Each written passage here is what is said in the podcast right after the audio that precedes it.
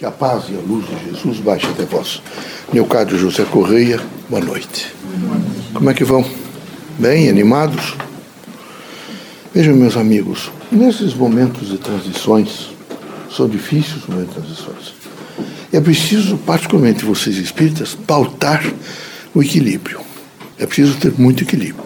É preciso ter equilíbrio quando há desajustamentos em casa, quando há desajustamento na família, quando há desajustamentos sociais. Enfim, é preciso equilíbrio. O que é que nós, espíritos, temos que recomendar a vocês? Que vocês fortaleçam em vocês o sentido da fé e a vigiliatura. É preciso continuamente o indivíduo estar em vigilância, para que ele não erre tanto, que ele não. não é, é preciso não desbotar, não tirar o colorido da fé nem o colorido, vejo, importante da vida. E algumas vezes é tão difícil o que vocês estão vivendo que vocês rompem com o equilíbrio. Então, nesse momento, nós não podemos pedir outra coisa senão que vocês fiquem em equilíbrio. A Terra está passando por uma grande transformação. É preciso mudar. Mudar, por exemplo, alguns códigos mundiais. É preciso, por exemplo, é horrível olhar aqueles, aqueles meninos, crianças, hoje sim, órfãos, fugindo da guerra. Vocês não sabem o que isso representa. Vindo em embarcações, alguns deles fazendo óbito porque ficam na água. É, isso que é senão a incúria humana? Dinheiro, poder, glória, sem nenhuma preocupação com a vida. E um pouco disso é alimentação por todos vocês. O mundo inteiro, particularmente no século passado, passou a se alimentar de algumas coisas. É preciso ser rico, bonito, ter dinheiro, aparência, seguir aquilo, ter o carro do último tipo, ter não sei o quê, fazer uma casa boa, ter, não, não, se, não há uma preocupação com o humano, com o ser humano. E não havendo essa preocupação com o ser humano, passou-se a fazer um, um carreirismo, e esse carreirismo, essa, essa luta para se firmar através daqueles propósitos que não são legítimos. Primeiro, porque vocês estão transitoriamente na Terra. Vocês todos vão deixar a Terra. A morte baterá na porta de todos vocês. Ou seja, para, em primeiro lugar, vocês aprenderem a enterrar os seus, ou depois vocês deixarem a Terra. Então, não se iludam. Vocês têm uma ilusão louca por pequenas coisas. Bastou brilhar uma pedrinha que vocês pegaram e vocês começam a imaginar. Entendam, não pode ficar o dia inteiro pensando em morte nem o dia inteiro imaginando que vocês serão pessoas que vão são insuperáveis, que as coisas não. Vocês são iguais a todos os outros. Então é preciso nesse momento ter o bom senso, vejo, de ter paciência, ter espírito crítico, espírito público, ter o poder de renúncia. Os nossos irmãos erram porque nós também erramos. Então, quando errar, é preciso a gente parar um pouco perguntar por que, que eu errei. Eu não quero mais errar. Porque errar a segunda vez é burrice. Ou é maldade, ou é falta de eficiência no pensamento crítico. Então vocês têm que ter uma eficiência no pensamento crítico. Errar menos. Se, eh, prontificar para um processo maior de luz. Porque todos vocês são iluminados. Vejam, vocês foram amados pelo pai, pela mãe, vocês foram amados por outras pessoas, são queridos por amigos, parentes, não é? pessoas a quem se aproximaram de vocês. Essas, essas relações humanas geram iluminação. E vocês têm uma luz, cada um tem uma luz própria. E era preciso que essa luz fosse uma luz de andamento para me melhores momentos da Terra. Que vocês encontrassem mais significação na vida. Que vocês fossem mais pacientes que vocês aplicassem melhor o conhecimento de vocês em benefício das outras pessoas. Que vocês dissessem a vocês mesmos: não tem importância. Amanhã será um novo dia. Eu vou amanhã me transformar. Não tem importância o que aconteceu, eu vou saber superar. Vou superar com dignidade, vou superar com esperança. O problema é que vocês precisam, nesse momento, ter uma força de autoavaliação. Cada um de vocês. Precisam parar um pouquinho e fazer uma avaliação. Será que eu sou egoísta como os outros que eu avalio? Será que eu quero nesse momento aparecer, ter poder? Será que eu quero. Eu quero dizer para vocês que até no centro espírita tem isso. Que onde tem aglomeração humana, tem efetivamente essa necessidade de os indivíduos achar que podem é, ser importantes. E eu quero dizer a vocês que o melhor é não ser importante. O melhor é participar do, do coletivo, contribuir para o coletivo e ser humilde.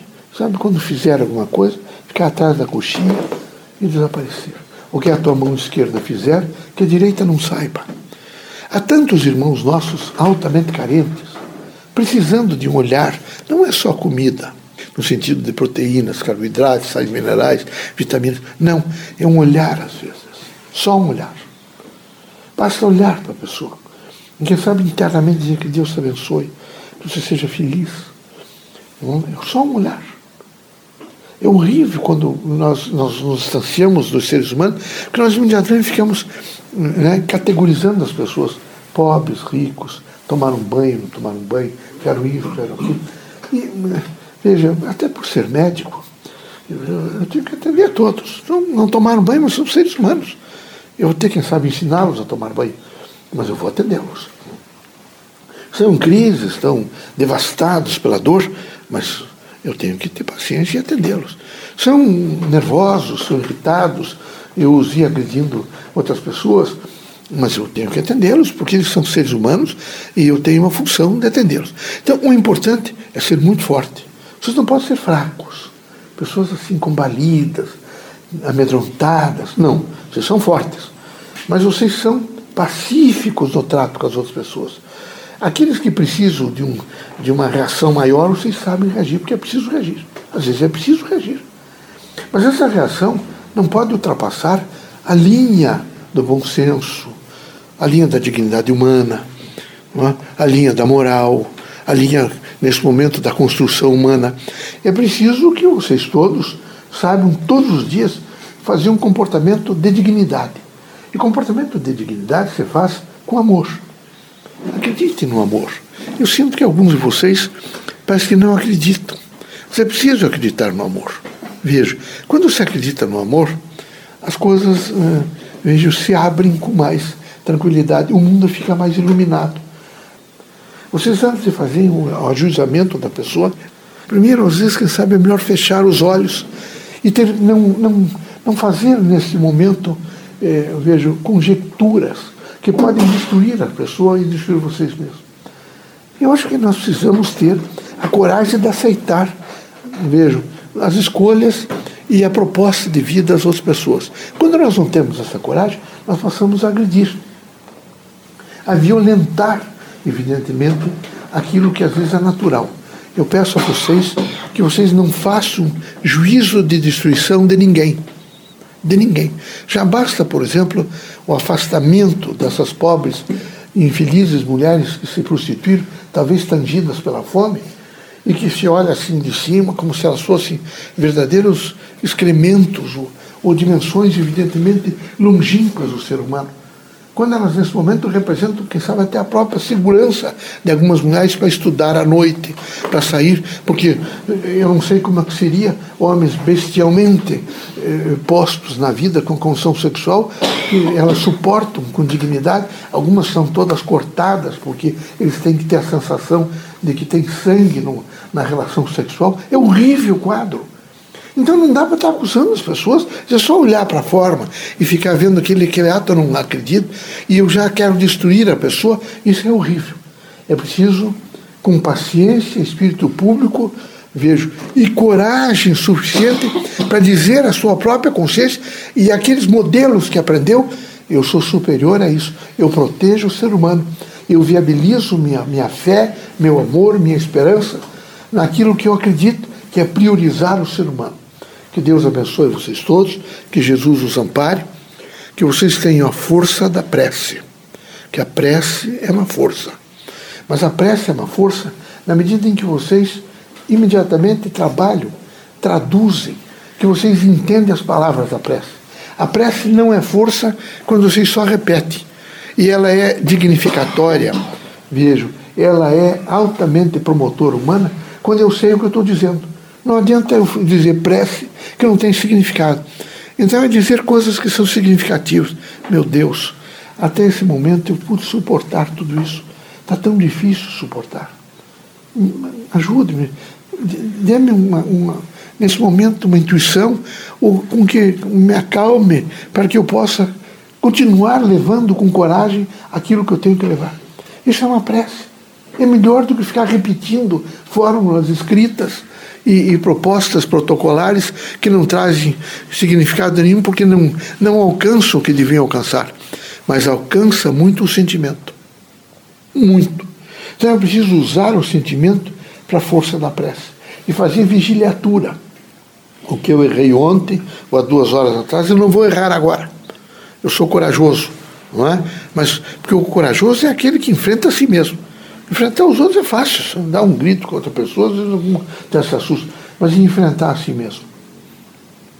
Não é? E dizer, por exemplo, para você mesmo, sou muito pequeno, muito pequeno.